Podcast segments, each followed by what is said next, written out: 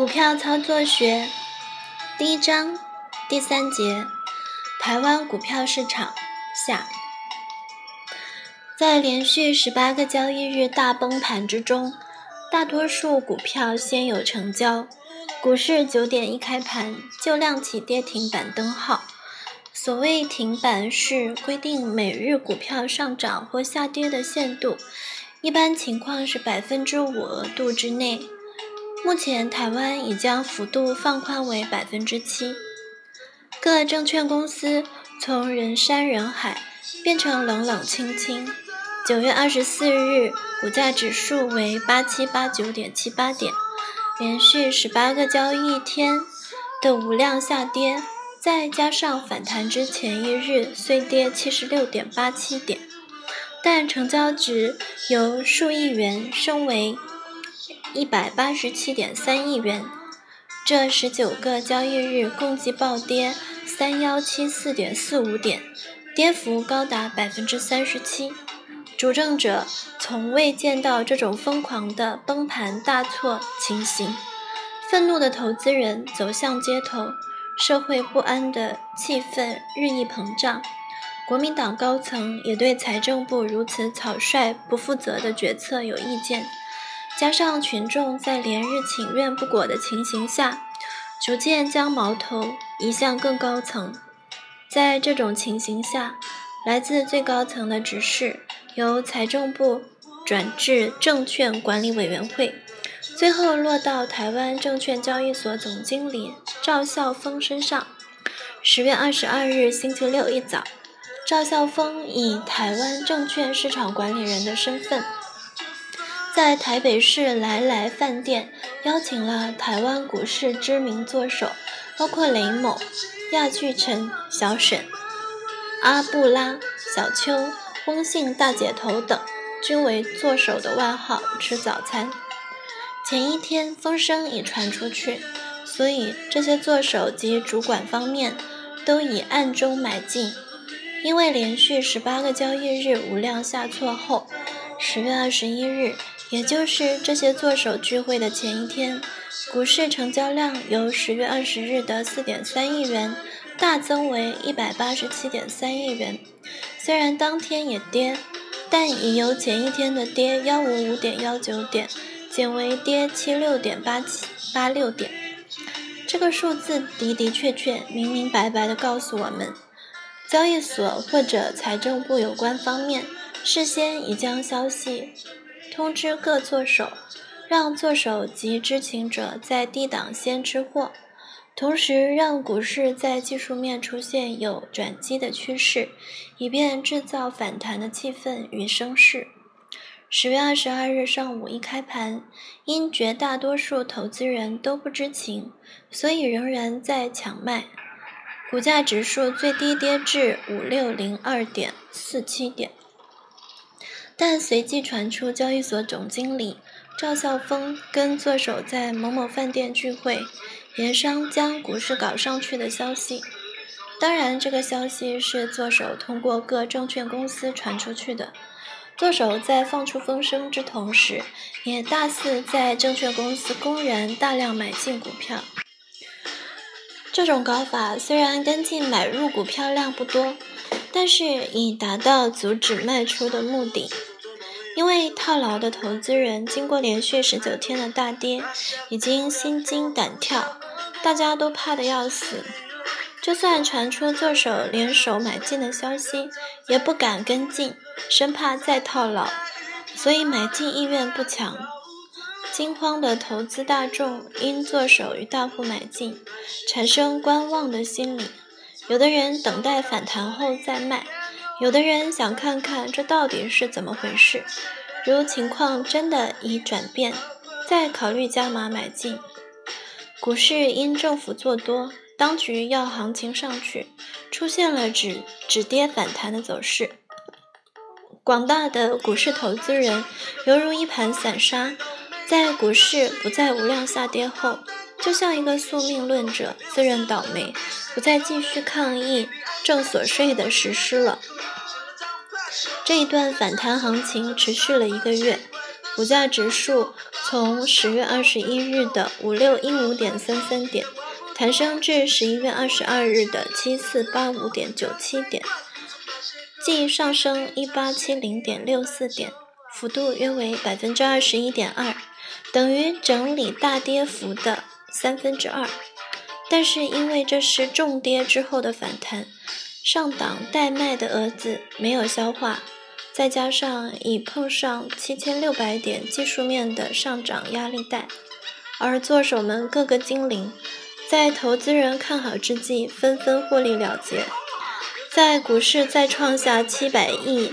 元的大成交量，也就是散户跟进者众多之际，因做手的波荡，股市自十一月二十三日开始再反转，经过七个交易天的运作。形成小 M 头后，再度下挫。这一次下挫不但跌破了上次五六幺五点三三点的低点，使散户损失更加惨重。因为前次无量大跌，大家手中的股票都卖不掉，没有卖在账面上损失不大。但这一段一八七零点六四点的反弹，起初散户不敢跟，等到大家都看好跟进后。大势反转，很多投资人又纷纷在低档杀出，因为股市已跌破前次的低点，技术面大坏，一般报章也不看好后股市，市场弥漫一片低气压，迫使散户害怕而忍痛杀出持股。这一波下跌，股价指数最低跌到一九八九年一月五日的。四八七三点一八点，这一段证券交易税风波，因为主政者错误的决策，不遵守经济问题应用经济手段来解决的基本原则，仍沿用人治的手段来达到施政目的，尤其是运用市场作手来为主政者解围，为台湾政坛及股市留下了永不消除的劣迹。因为利用做手将股市搞上去，等于警察当局叫黑社会不法分子来维持社会治安一样，荒谬透顶。台湾过去四十年虽然在经济发展上有可观的绩效，但也留下了不少笑话。而正所税风波是笑话中的笑话，透析出主政者在处理重大股市政策问题时，在理论及实务上的肤浅。技术上的低劣，而相关单位与不法分子联手在股市敛财，形成了台湾股市文化极重要的一环。美国《华尔街日报》在七十年代曾批评讽刺台湾股市是吃人的市场，实不为过也。那段当局让做手出来搞的行情，笔者一直为鼓励读者与听众投入，要投资人冷静。一逢高减减少手中持股，果不然，做手与有关方面在获得了暴利，纷纷卖出之后，股市立即反转直下，而且跌破了前次十八个无量交易那段行情的最低点。那时正好是阳历年尾，我们的刊物开始建议投资人在五千点上下逢低选择我们研究的潜力股。做中长期的操作，笔者的一周股市专栏在一九八九年元旦特刊中就做上述建议，并指出未来的一年台湾股市有能力向七千点扣关。但是，一九八九年新春一开盘，股市大势仍然欠佳，在反弹三天后复又下跌。但是，笔者仍在专栏与广播节目中。建议投资人选择我们推荐的股票做中长期持有，并且把手中的股票报到上上市公司去办理过户，不要抢短线，以免浪费免税额。果不然，从一九八九年元月六日起，股市真正的自前次正正所税造成的阴影中挣脱。迈向台湾四年多头市场最后一波，也是最剧烈、疯狂的大多头行情。三整理时期，一九八九年到一九九三年，台湾股市一九八九年一整年的行情相当戏剧化。元月份开盘大跌二四五点九三点，指数低落至四八七三点一八点，但这是一整年的最低点。从此之后，行情走势如同迫击炮，呈急涨。高峰中整理震震荡走势，创下了台湾股市有史以来一万点以上的行情新纪录。但一万点的确是一大关口，曾两度跌破。重返万点大关之际，在大支撑点八千点附近整理。从一九八九年年底收盘后的线路上。似乎已透出股市在万点大关附近压力重重，当然仍有实力冲关，但能否站得住，值得推敲。一九九零年是台湾股市有史以来特大号多头市场的最后冲刺，以及抵达终点线后力竭而衰、倒地休息的一年。仿佛在爆发出最后一束灿烂的火花后，天空又归平静，万点银星一闪一闪，万物都在休息，以迎接未来新的局面。这一年的二月十日，曾涨至一二四九五点三四点的历史高位，同时单日成交金额也创下了两千一百六十二亿元的记录。从此之后。台湾股市开始在低档徘徊整理。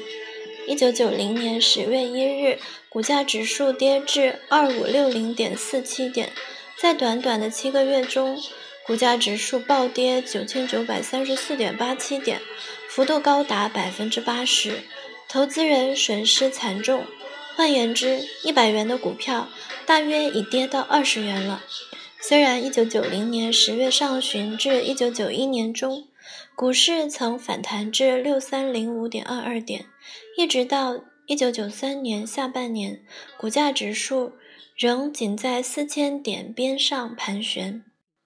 从技术面来看，自一九九零年至一九九三年，呈现一个下跌三角形的越盘越窄的情况。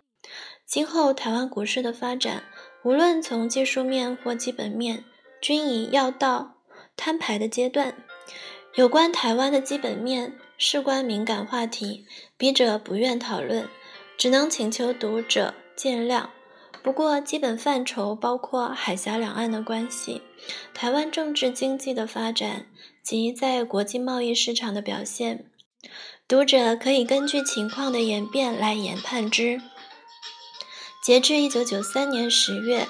在台湾证券交易所上市的公司有八十家。股票三百一十四种，上市公司资本总额八四二七点六七亿元新台币，折合美金约三百一十六亿元。当时的市场股价价值为三二九一八点一二亿元新台币，折合美金约一千两百三十七亿元。证券经纪商两百五十五家。其中兼营自营商四十家，办理有价证券买卖融资业务证券商四十二家。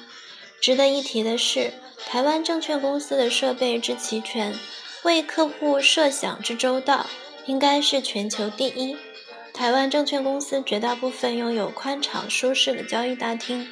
大厅中有很多很多排塑胶椅子。一般都能供两百以上的人就坐。营业所虽然是柜台式，但是很公开，有很多可供买卖的窗口。由于全部采用电脑交易，客户不会感到交易困难。在一九八九到一九九零年台湾股市最炙热时，每家证券公司挤满了人。有人为了抢到座位，不惜提早一两个小时到证券公司门口排队。在交易时间内，证券公司大厅到处都是人，摩肩接踵，寸步难行。虽然证券公司内冷气很足，但是因为人实在太多了，免不了乌烟瘴气。有的证券公司在大楼十层以上，楼面特大，可容纳六百人以上。这些证券公司的客户可遭罪了，因为每人从一楼等坐电梯上去，就得去很挤一分，等到十二点散场，又得从上面挤电梯下来。大楼内只要有一家证券公司存在，整栋大楼就不得安宁。其他楼面上班的人也得跟证券公司客户一样，很挤电梯，搞得全楼为之怨声载道。抗议声不断，有家证券公司看到情况真的很难处理，干脆向台北市政申请在大楼外自建电梯直达证券公司。这种搞法大概也应是世界第一。台湾的证券公司为了因应客户人潮，同时也为了加强服务，有的公司还设有贩卖部，汽水、冷饮、点心均有。甚至还供应早餐，有的还设有托儿部，请了几位保姆来照顾小孩。证券公司内小孩戏耍，甚至哭闹声，已成为台湾股市交响乐的一个小主题，真是热闹非凡。台北市衡阳街与重庆南路一带，人行道上有很多书摊，书摊的大老板都是股友。例如，有一天中午，小女君临去书店买书，突然听见笔者讲话的声音，回头一看，才知道是书摊老板正开着收音机听笔者每天下午的正生公司证券行情节目。由此可见，那个时候台湾老百姓迷股市的情况了，甚至连大专院校也弥漫股票气氛，很多学生钻研股票，也想捞一票。经常逃课跑证券公司，所以证券公司中也可以看到学生的面孔，有时还可以看到中学生。这些年轻人谈起股票经，一样头头是道。很多公司行号负责人干脆将公司营运资金拿来搞股票。公民营企业的职工、政府公务员也大都利用电话跟经纪人联络。所以，上午各机关行号有很多心不在焉的人，神情恍惚在想股票，或者头戴小耳机在收听电台播报的股票行情，有的放下事情，交头接耳谈股票。每当夜幕低垂、万家灯火之际，餐所、卡拉 OK、MTV、酒家、酒廊等娱乐场场所，大家谈话的主题除了股票还是股票。各大报竞相扩增证券版，如系商业或经济专业报，仅跑证券新闻的记者就有十几位。大家各显神通，发掘所谓的内幕新闻，独家报道。例如什么某某大户，又什么某某作手等等。有些所谓的专家到处讲演，例如有人自称是美国某大证券公司副总裁。其实只是一个小分公司的副理，在大会堂公开演讲，报名牌，讲操作方法，又出什么秘招法术之类的书等等。一些对股市略知皮毛的大专院校所谓的教授，也纷纷在电视、广播及报章杂志上发表高论，搞得台湾股市专家充斥，令投资人不知听谁的才好。有些公司行号职员初进入股市既尝到甜头，一天赚个几十万很容易，所以也没心思上班。上午跑证券公司，下午泡理发店三温暖。有的干脆辞掉工作，专门做股票。工厂等生产事业因股票热而大量流失职工，规模不大的小企业只好暂时停工。老板也只有去搞搞股票了。总之，一九八八到一九九零年这几年，台湾可以说全民皆股。这种情形当然令一些保守人士不满，主政者也忧心。可是因为欠缺处理股市的专业知识与经验，加以本身具有的官僚气息，搞出来的冷却股市的办法都违背经济法则，闹出大问题。社会为之动荡不安。笔者在过去二十年一直研究台湾股市，从事于证券专业分析工作，深深地感到资本市场对一个国家经济发展的重要性。中国大陆改革开放的政策为中国的前途开拓了希望。大陆的经济如能稳定发展下去，则二十一世纪将是中国人的世纪。今天，大陆的证券市场正在以边学边进的方式快速的发展。我们期盼主持证券市场的决策机构能多多参考一些先进国家证券市场经验，再配合中国国情的需要，建立起体制完善、法令周全、管理严谨的证券市场。我们希望台湾、香港等地证券市场发生过的问题与错误，不会在大陆证券市场出现。证券市场的硬体容易建立，但证券市场的管理却是一一件艺术与智慧的工作。证券市场是需要一步步去建立的，如同盖一栋房子，基础必须打好，才可以起更高的楼宇。证券市场最忌搞运动或搞目标的方式去开展，因为运动与目标内有勉强的成分。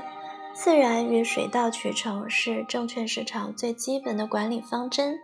一家公司如尚未建立起公信的会计制度，就无法客观估测资产及绩经营绩效。如果为了达到财政上的目的，而匆忙将这家公司股票上市，等于在不稳固的基础上将房屋盖好，将来必然会发生问题的。同样，一位投资人如没有证券专业知识就投入股市，等于没有眼睛在马路上行走，是极为危险的事情。本书就是为投资人具备专业知识而编著出版的。笔者并不要求每位读者都能将全书彻底了解，当然，如能办到的话，就最理想。以笔者经验，如将 K 线研判方法多多研究，并略具本书上一些基本分析的知识，就可以进入股市。但是，具备这些基本知识，并不代表一定可以在股市大有斩获，因为本章第一节曾指出，操作股票是展现一个人的个性、智慧及判断力，同时还要有果断的行动能力。股票是致富的捷径，是无可置疑的，但是真正能在股市获得成果者，百分率并不高。我们期盼阅读本书的朋友，在获得了初步的专业知识后，好运随之而来，能抓到机会，进而开创美好的人生。